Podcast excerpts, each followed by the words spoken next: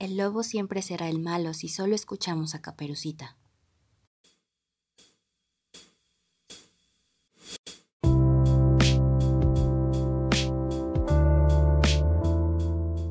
Hola, esto es Comenta de Ideas. Yo soy Ditza. Y yo Chris, y creamos este podcast porque todos tenemos cosas que decir y merecemos un lugar seguro para compartirlo. En Cometa de Ideas, pensamos que las ideas pasan por nuestras vidas como cometas en el universo. ¿No las dejes ir? Llévalas al siguiente nivel. Cometa de Ideas.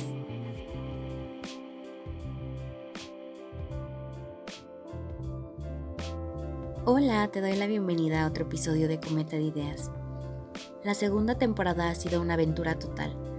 Ha sido un periodo de mi vida muy interesante y desafiante. Y lo curioso es que ya está llegando a su final.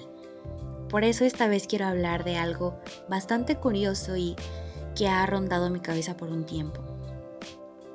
Esto se titula más o menos La leyenda de los siete años.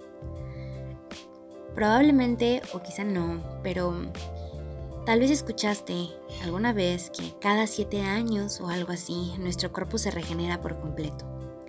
O lo que es lo mismo, que nos convertimos en nuevas personas ya que cada célula de nuestro cuerpo se reemplaza por una nueva célula. Es cierto que las células de nuestro organismo tienen una vida útil finita y que cuando éstas mueren se reemplazan por células nuevas. Sin embargo, no lo hacen todas al mismo tiempo. De acuerdo al Science Desk Reference de la Biblioteca Pública de Nueva York, tenemos entre 50 a 75 billones de células en el cuerpo. Además, cuando el cuerpo humano fallece, Pueden pasar horas o incluso días hasta que mueren todas las células de nuestro organismo.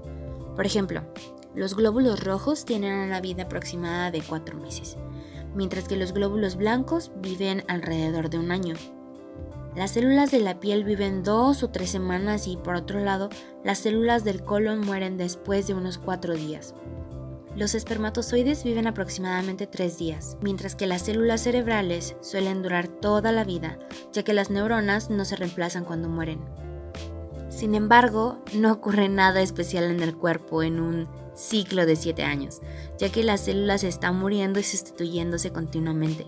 Por esta razón, habría que matizar que las células de nuestro organismo son multifuncionales y completamente diferentes entre sí, por lo que se reemplazan a ritmos diferentes también es decir, que el cuerpo humano está compuesto por células de distintas edades.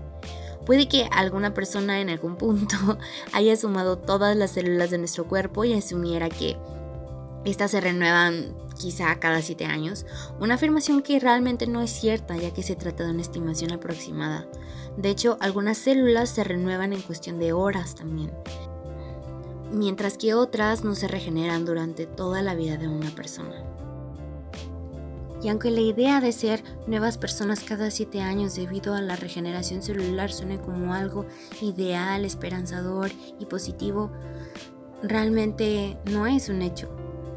Esta regeneración celular solamente transcurre dentro de nuestros cuerpos, pero ese periodo de años no nos lleva realmente a ser alguien diferente.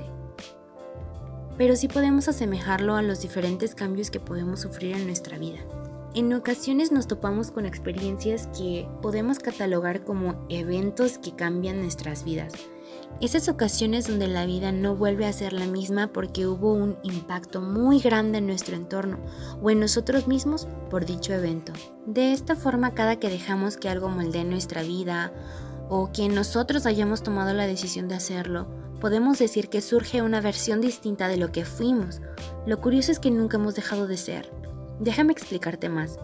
Cuando terminé la primaria, mi vida cambió por completo cuando entré en la secundaria. Seguro también te pasó. Porque ahí me enfrenté a un ambiente nuevo que logró que yo mejorara en muchas cosas. Más autosuficiente, en lo intelectual, más dinámica, más responsable. Posteriormente, en la preparatoria descubrí cosas que me gustaban y otras que aborrecía. Fue entonces que mi personalidad se hizo mucho más fuerte y me encontré con experiencias que poco a poco me hacían más fuerte y valiente. Pero todo dio un giro aún más grande cuando decidí tomarme un año sabático. Y después cuando presté un servicio para mi iglesia. Y aún más cuando empecé la vida universitaria después de un par de años de dejar de estudiar formalmente.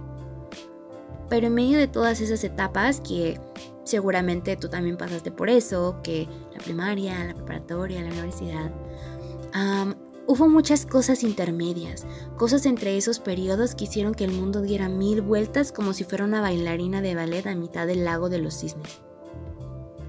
Esas amistades pasajeras y las que se quedaron ya por siete años, el primer beso y el beso que no sucedió, el libro favorito y ese que prestaste que no te devolvieron, la mejor película del mundo y la batalla por defenderla. La vez que reprobaste o que te enfermaste, cuando una persona especial se fue y cuando te recuperaste del golpe, la vez que descubriste que estabas perdido y cuando finalmente te encontraste. Esos momentos que cambian la vida no están rígidos por su tamaño y grandeza, sino más bien por su impacto.